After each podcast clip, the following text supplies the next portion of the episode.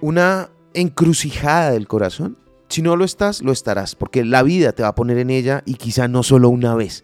Es la sorpresa inesperada. Una nueva persona entra en tu mundo, susurra emociones desconocidas y despierta sentimientos que creías dormidos. Sin embargo, la realidad te recuerda que aún hay un vínculo con tu pareja actual, una historia compartida y un cariño que perdura.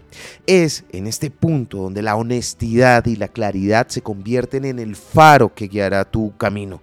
Reconocer que el corazón está dividido, que hay dos caminos que se cruzan y que hay que tomar una decisión no es tarea sencilla pero es necesaria para enfrentar esa realidad con valentía y sin apresurarse.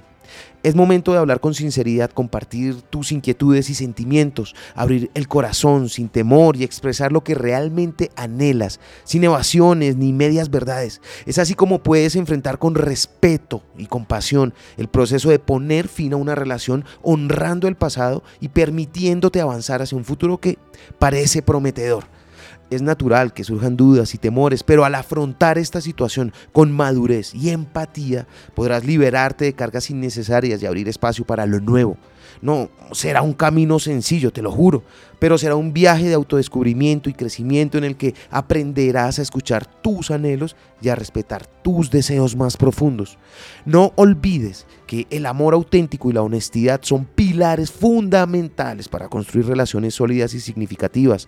Quizás el final de una etapa marque el inicio de otra, donde encontrarás a esa persona que llegará para aliviar tus cargas, para complementarte y mostrarte que una relación sana y genuina es posible.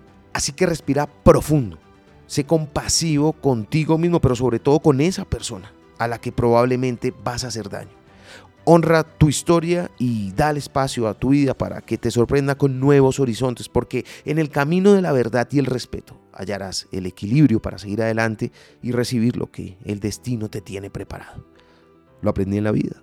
Está en los libros. Soy Lewis Acuña y te espero en arroba libro al aire en Instagram.